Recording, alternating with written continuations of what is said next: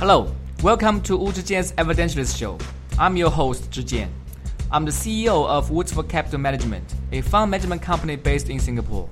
Wu Zhijian's Evidentialist Show is about information sharing on evidence-based research in subjects such as economics, business, and finance.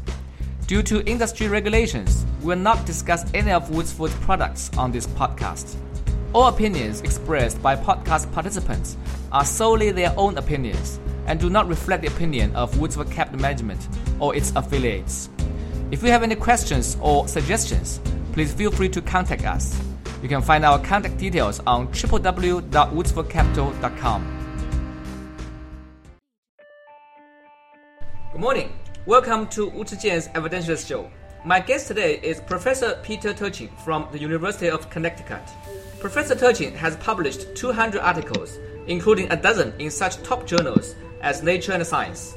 His publications are frequently cited, and in 2004 he was designated as highly cited researcher by ISI highlycited.com.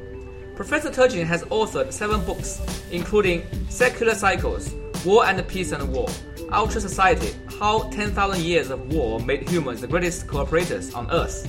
Today, we'll discuss one of his most recent books, Ages of Discord, a structural demographic analysis of American history. Hello, Prof. Turchin. Welcome to the show. Thank you. Glad to be here.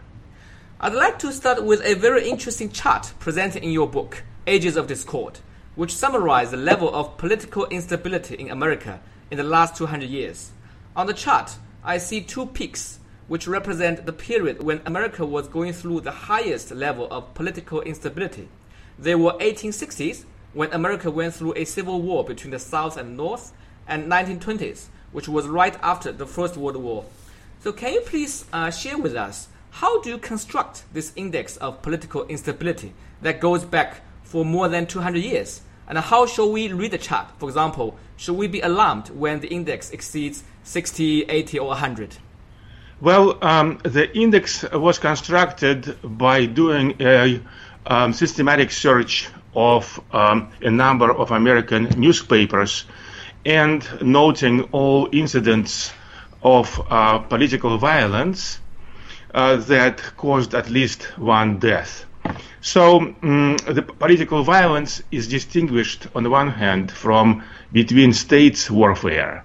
This is uh, uh, violence that occurs within states.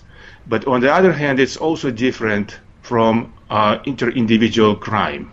So political violence is defined as uh, violence between groups of people. So it's a group level violence, but uh, happening within the states. So um, what you see uh, on the graph is that uh, the dynamics of political violence are quite complex. It's quite visible that you have every 50 years or so you have spikes of violence. But also it's important to note the background of uh, violence that uh, goes up and down more slowly. So the peaks that you mentioned, the ones occurring around 19, uh, 1860s and 1920s, are actually a part of a big bulge that started increasing in the 1840s, all right, and then uh, between the peaks, it never actually declined to low values, right, until after the peak of 1920. So these two spikes, they are actually superimposed on the long bulge of a very violent uh, period in American history, uh, stretching roughly from 1850s to 1920s and 30s, that I call the Age of Discord 1. I noticed that uh, uh, there are three key components in your political instability index, which are riots, lynchings, and terrorism. As I compare the current reading of the political instability to those back in early 1900s, the reason for the index to rise is very different. For example, uh, back then there were a lot more riots and lynchings, while today your data shows that America is troubled by more terrorist attacks. So my question is, are we comparing apple to apple in this case? Are we missing other factors uh, that might impact the political instability? such as number of wars that America is engaged in, defense uh, spending, etc.? Well, first of all, let me address the last issue. The number of wars that America in, is involved in is a different variable, and the historical research by my team shows that internal uh, political violence or even uh, internal warfare, including uh, civil wars, revolutions, and lesser events such as uh, riots, is very different, uh, obeys very different dynamics from external warfare. So, in fact, those uh, two variables tend to be in anti-phase, right? Because many societies that are in, involved in intense external wars, they those external wars tend to increase the internal cohesion, which suppresses internal violence. So you have this uh, uh, dichotomy. The societies typically either are troubled by internal violence, and then they have no um, really capacity to fight external wars, or vice versa. So back to the question of different components of um, political violence. It's a, simply a classification based on the um, level, based on the agents that are involved in political violence. So riots is a general category when a, gr- a group fights another group, whereas um, terrorism is typically one of few individuals who attack another group or the whole society and lynchings is uh, a situation where a group of people is attacking uh, one of you individuals. So that's basically that, that's the basis for this uh, classification. Now, I should note that these different types of violence tend to go up and down together. So the only major exception is that lynchings have gone out of fashion since early 19 since early 1900s, but um, uh, terrorism and um, and riots they tend to go up and down. So uh, during the uh, more recent years, indeed we have seen uh, for a while much more terrorism, especially taking the form of one or a few individuals attacking groups of people with guns, right? So terrorism uh, doesn't have to have doesn't have to involve bombs, uh, explosives. Uh, in the United States, it's much easier to use guns, which are freely available to kill many people, as we have unfortunately seen quite recently in Las Vegas. So, uh, for a while, uh, in the last 10, 50, uh, 20 years, we see much more terrorist events of this kind. However, uh, that I feel is simply, simply a temporary occurrence. I consider these uh, mass shootings and other terrorist events as an early warning sign of troubles to come. And indeed, in the last year, especially, we have seen a spike of uh, rioting. So think about Charlottesville specifically, in which one individual was uh, killed. So those types of riots have suddenly popped up all over the United States, uh, partly associated with very divisive elections of 2016 and uh, the Trump presidency. But I would argue that the Trump presidency is simply a surface indicator of much worse fundamental problems affecting the American society. So to answer your question, uh, I think that when you when we look back at what is happening now, 20 years uh, uh, from now, we will see that terrorism was simply an early warning sign, and we will see much more other types of political violence, uh, perhaps even the comeback of lynchings that uh, will happen in the next 10 years specifically. In your political instability index, um, terrorism, do you include both domestic terrorism and terrorism from foreign Islamic or uh, extreme groups? Because you know, I was looking at some stats. It seems that uh, the um, foreign-born terrorist attack to Americans actually uh, was quite rare, except uh, from 911? Well, first of all, 911 is not included in my index because, again, I use the rule of ex- external versus internal warfare. So 911 uh, ter- terror incident was uh, perpetrated by uh, non-Americans coming from uh, outside. Uh, on the other hand, uh, let's say the, some of the some of the Islamic-inspired terrorism that is perpetrated by American citizens or residents so people who could be born outside the United States, but they are American citizens, that's included. Obviously, there is um, uh, there is no sharp difference between uh, violence events. Sometimes violence events could include both internal and external components. So, for example, you might have a mixture of civil war uh, within one country in which external countries would meddle by sending troops helping somebody or other. So there is no sharp boundary. Uh, but however, uh, you can actually uh, see that um, the uh, general results are robust with respect to uh, different uh, slight changes in the definitions one uses. So basically, what I'm saying is that deciding in any particular case uh, whether this incident is part of uh, the uh, data or not is not change is not going to change the overall um, dynamics because the dynamics are based on hundreds of such uh, incidents. Indeed. So as you uh, rightly point out, um, maybe we should be aware of those early warning signs from terrorist attacks, including the very sad uh, event back in Las Vegas uh, a few days ago. Uh, now let's move on to another interesting chart in your book called The Well-Being Measures Since 1780. The chart seems to show that Americans' well-beings have been on the downhill since 1960s, and today the Americans' well-beings are at a historical low point in the last 200 years. This research uh, finding seems extremely unbelievable given that uh, more people now enjoy the benefit of modern technology, convenience of traveling, plenty of supply of food and goods, etc.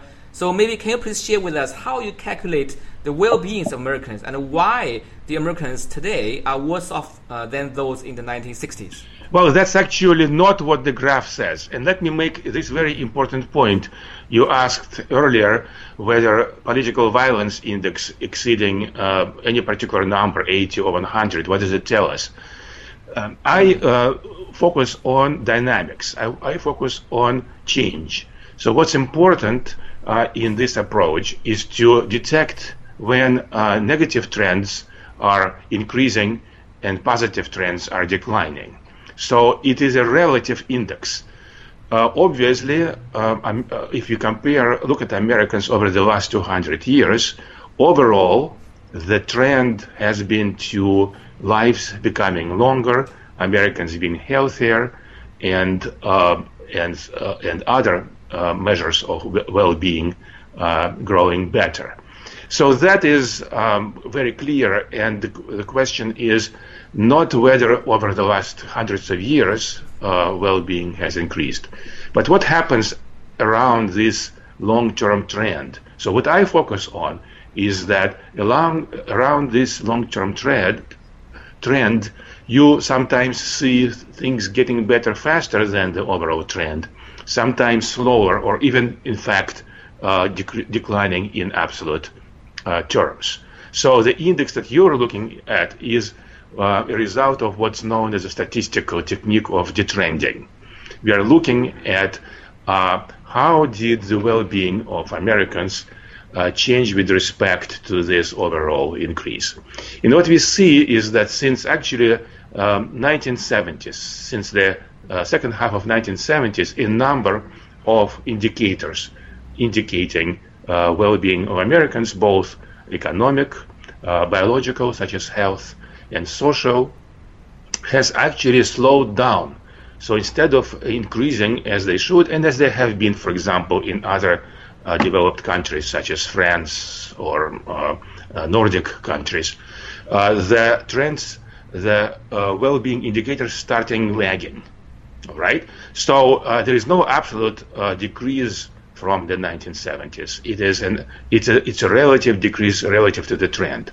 However, I should note I that see. in the last um, uh, 10 years, the situation has become so uh, dire, so uh, negative, that we do see an absolute decrease in uh, in well-being measures, uh, especially for certain segments of American population. So, for example, over the last couple years, the life expectancy of middle-aged white Americans has been declining.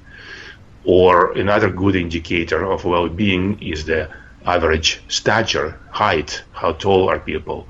So uh, the height of uh, some segments of population, especially black American women, has been uh, declining, in fact, in the last uh, 10, 20 years.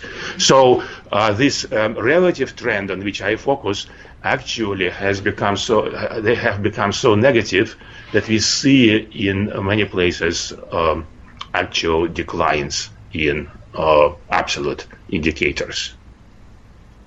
So if I understand your chart correctly, the well-being of the Americans are supposed to increase at a certain rate, but then you compare that the actual increase to the uh, supposed trend, and if they haven't grown uh, as fast as it uh, should have, then it will look uh, a bit low on your chart. Yes, exactly. So what we see, we see the lagging there is uh, overall, um, uh, you know, for example, let's talk about biological well-being.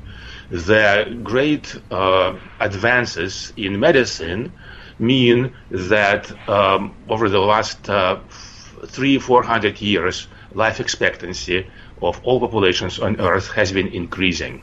All right.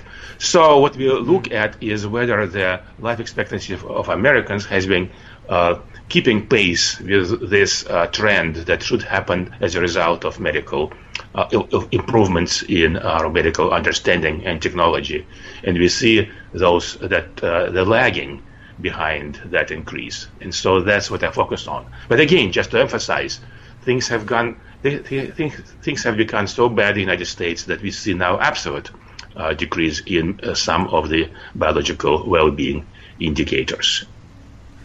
I'm thinking of this uh, trend. Yeah, is it possible that uh, you know we should expect to see the trend to grow more slowly, gradually? Because if you think about that, when you start from a low base, let's say the uh, age, you know, to increase the average age of your population from say 75 years to 85, it's probably relatively much easier than uh, if you try to increase the um, age from 85 to 95 in the end, you know, we human beings can't live forever. So I would expect that uh, probably you would uh, uh, converge towards a limit that uh, would be very, very much more difficult to grow uh, as time goes by. Well, we actually don't know that whether whether whether there are absolute limits to human biological age, but that's really irrelevant. See what happens in Western Europe look at the life expectancy increases in France and Nordic countries that I mentioned, and there is no slowdown. There has been no slowdown there, while in America uh, there is slowdown. So we are comparing very similar countries at similar levels of economic development, and what we see is that in United States the um, the uh, index of biological well-being has been declining. And also, if you look at uh, the index of economic well-being, same thing.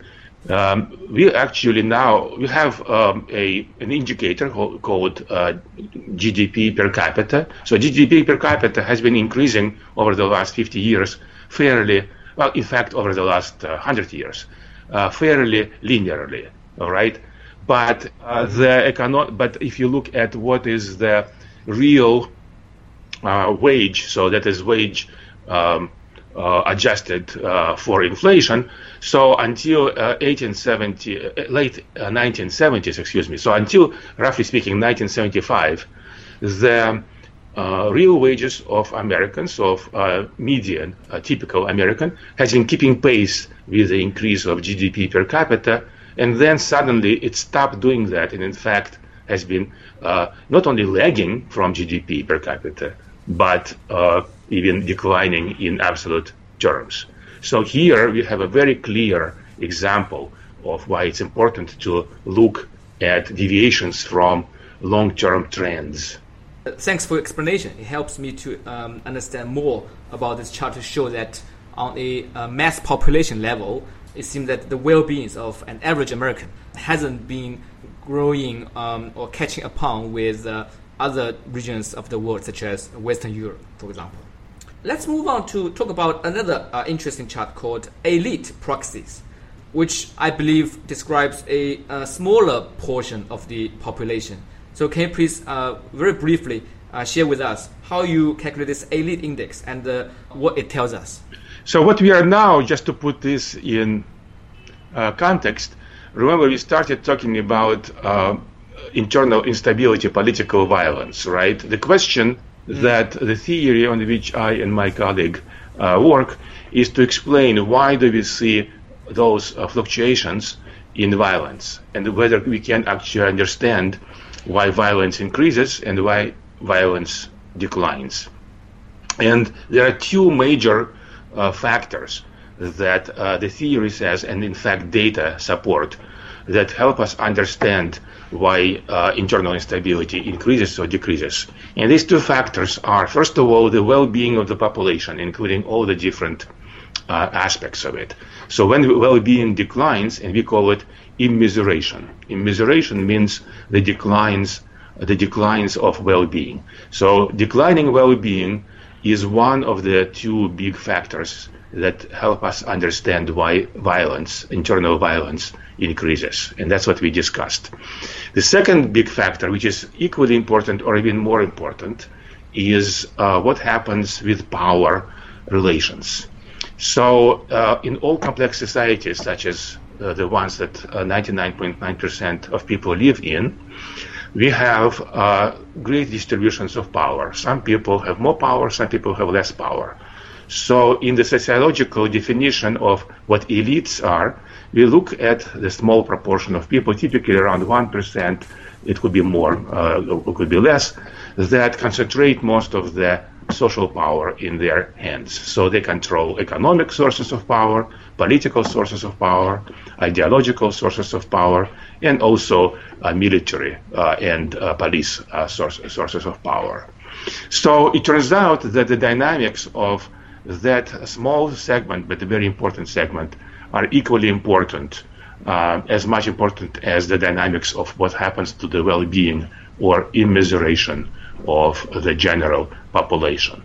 Specifically because these people are the ones who govern uh, the country uh, in, all, in all its different things. Remember, economy, uh, politics, and so on. It's um, how um, uh, cooperative they are, all right? That's the most important uh, indicator for how well governed a country is.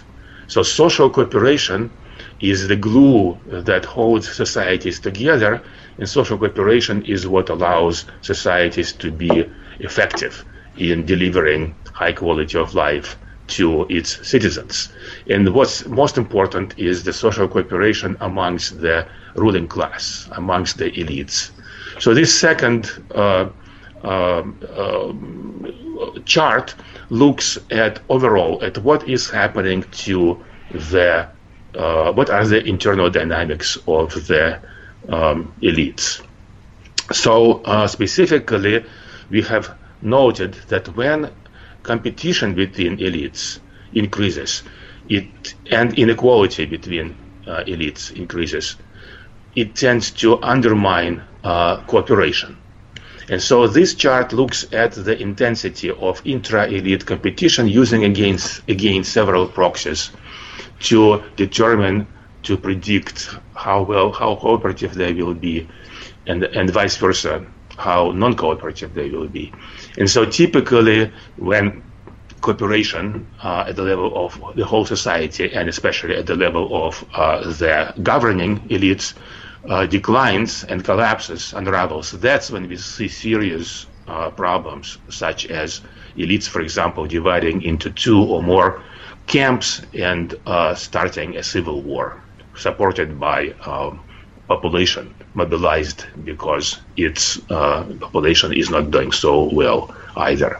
So, just to summarize, uh, in order to understand the dynamics of political violence all the way up to civil wars, major civil wars and, and revolutions, we need to understand what is happening uh, with the population, how uh, uh, what happens to their well-being, and we have to understand what happens to the elites, what is the degree of their cooperation, or vice versa, divisiveness and conflict.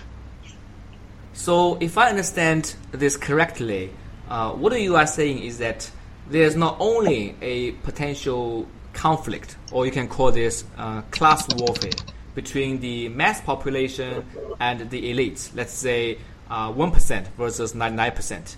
And also, there's a deep split between the elites themselves. So, we're talking about people within the top 1% or the top 0.1% who might uh, lean towards either conservative or liberal values.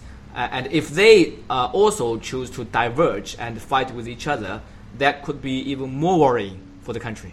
Yes, that's correct. So the growing inequality, um, and especially the gap between the powerful and wealthy versus uh, poor, is quite important. But it's not a, a sufficient condition for a major outbreak of political violence, such as a civil war or revolution, because uh, in complex societies, the elites uh, who have so much power, they can suppress uh, the um, suppress the population being just, you know, um, very unhappy. Uh, that uh, you know, just think about it, because the elites control the police and the army and so on and so forth. So as long as the elites are unified and the state is strong, um, the society can actually weather um, quite substantial uh, levels of immiseration on the part of the population without going into significant political violence. So what what is important? What is the second factor? The uh, internal dynamics of the elites is very important. It's not just uh, div- div- divisions between uh, 0.1% and the rest of the 1%. Uh, and all elites always have, uh, there's always factions. The question is whether factions are cooperating together and working together, or they are, uh, that the divisions between them became so deep that they are willing to first uh, engage in the war of uh, words, and eventually this war of words often becomes the real war where the real civil war where elites are fighting against each other. So the divisions uh, within elites are the second and really the critical uh, part of uh, the theory that that helps us to understand why major political violence erupts. If we look back the history of the United States in the last 200 years, which period would you say that most closely represent what's happening today that you see a increasing divergence between the elites? So basically, um, I've been comparing where we are today to 1850s. 1850s is, of course, the decade before American Civil War. This is when the both the uh, population immiseration has increased uh, to quite high levels. In fact, uh, biological well-being index was so poor that life expectancy of Americans has decreased between 1830s and 1860s, and also um, uh, the uh, average height of Americans has decreased because they were just not um, eating so well. So that was one factor. But even more importantly, the political system fragmented. During the 1850s, the typical two-party system fragmented, and you had many new parties. At some point, you could you had like 20 different parties um, in the elections of 1856, for example. So we see a huge um, uh, intra-elite infighting and uh, and uh, um, and conflict. What we so where we are now, of course, all the historical comparisons are very approximate. United States is a very different country uh, from what it was in 1850. So what uh, what our theory is actually says about United States today is based not on what happened in United States in 1850 or uh, any particular country. It's based on a large corpus of historical data All right. But as a point of comparison, it is uh, maybe enlightening to compare United States now to 1850s. So, according to all the indicators that uh, the theory suggests are important, these all indicators are trending in directions that predict a major outbreak of political violence, just as they did in 1850s. Let's assume that uh, uh, America indeed has gone through some um, structural change since 1970s, as your graphs have shown. Uh, what do you think is the fundamental reason behind the shift? I'm just thinking back that you know since 1970s, uh, America has had uh, different presidents from both the Democrats and the Republicans. So who is really to blame, in your opinion, for the change that you have observed in the last uh, 40 years? Yes, well, that's a complicated question, and basically, the in our theory, the presidents really don't matter. It's uh, what's happening at the structural uh, level.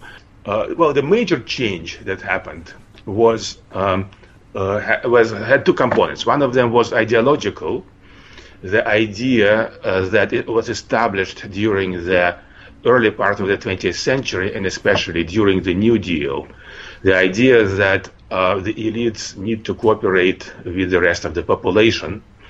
So it was kind of a social contract that was unwritten but very clearly established that basically said that uh, economic elites will govern the economy, but they will govern it in such a way that the fruits of economic growth will be shared uh, with the rest of the population.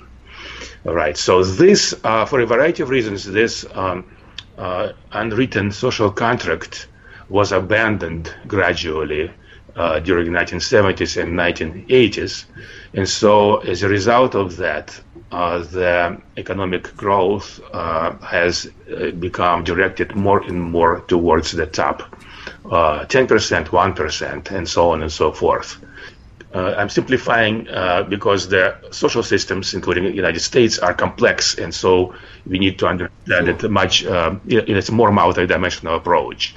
But if you wanted me to uh, to point to a particular um, uh, factor that changed, it was this um, uh, unraveling of the social contract that underlied both the in both the slowing in the growth of well-being and that uh, uh, led to increased elite um, overproduction and uh, inter-elite conflict. So this is all really described in more detail in my book called Ages of Discord, of course. If we uh, put ourselves in the shoes of uh, uh, American citizens, usually when people are unhappy or frustrated or want to see change, they go to the um, voting booth once every four years and ask for change. That's exactly you know one of the slogans that uh, Obama used when he was running his campaign. If we look at the election in 2016, uh, in the end, Donald Trump won the uh, election, but uh, really, you know, whether Trump or Hillary uh, wins, uh, they seem both from the elite camp, and um, despite the claim that he is going to drain the swamp uh, it seems that it has never happened. He's still hiring bankers from Goldman Sachs uh, and the powerful and the rich people from ExxonMobil, etc.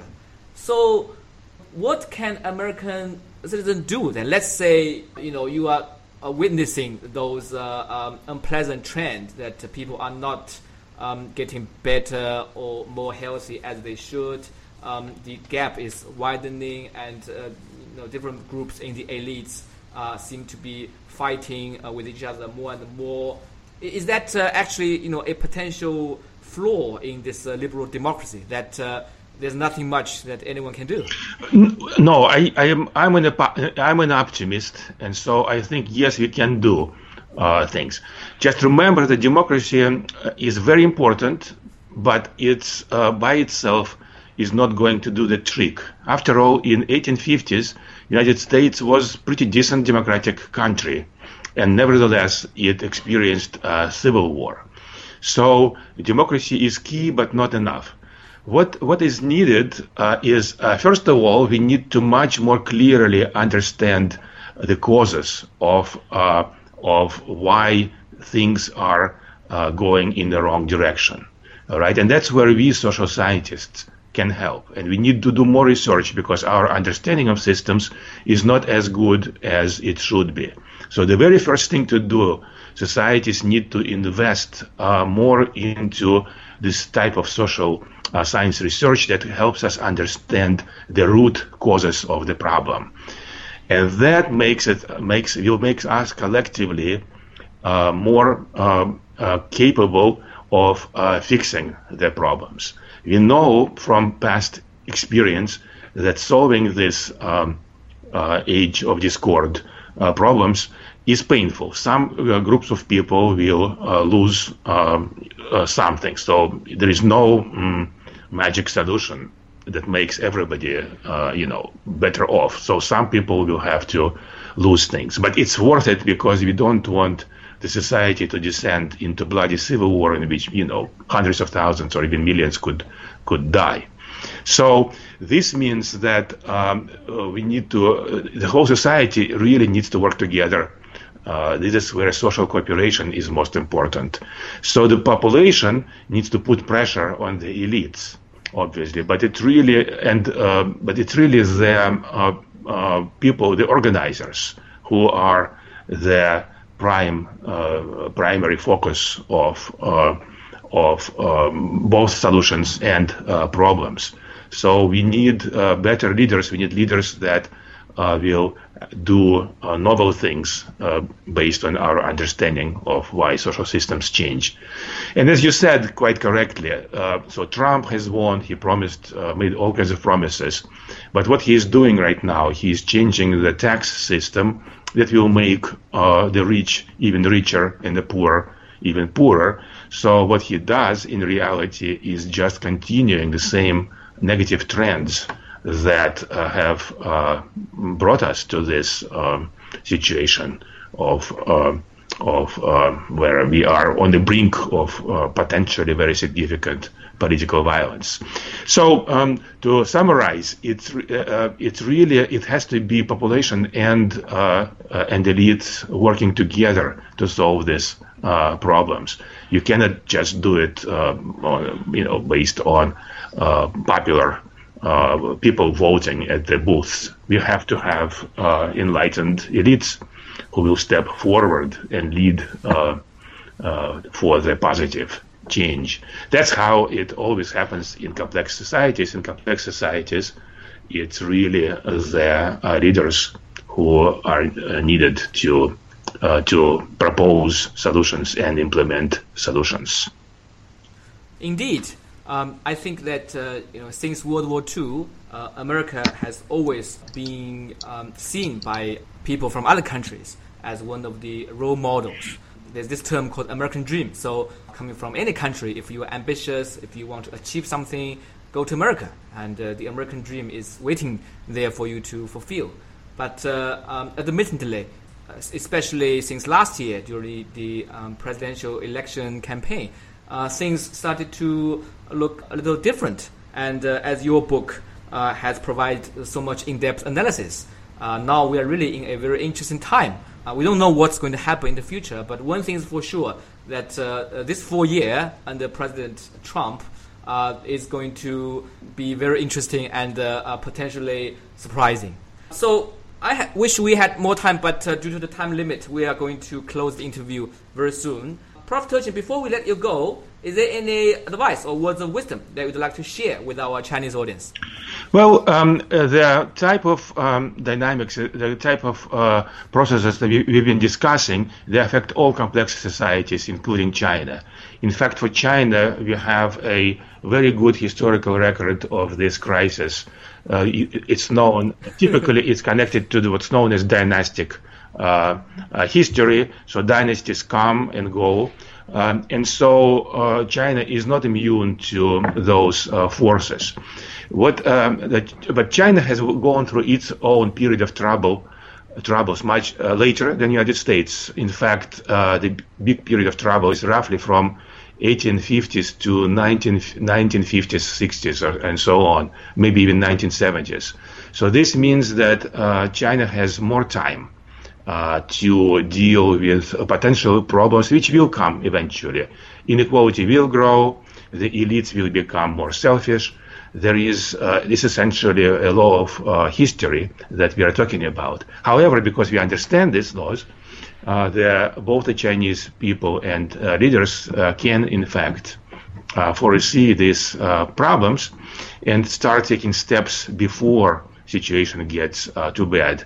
I, I, I, have not studied China very specifically, so I cannot make any forecasts when things, you know, would would, be, would become more difficult.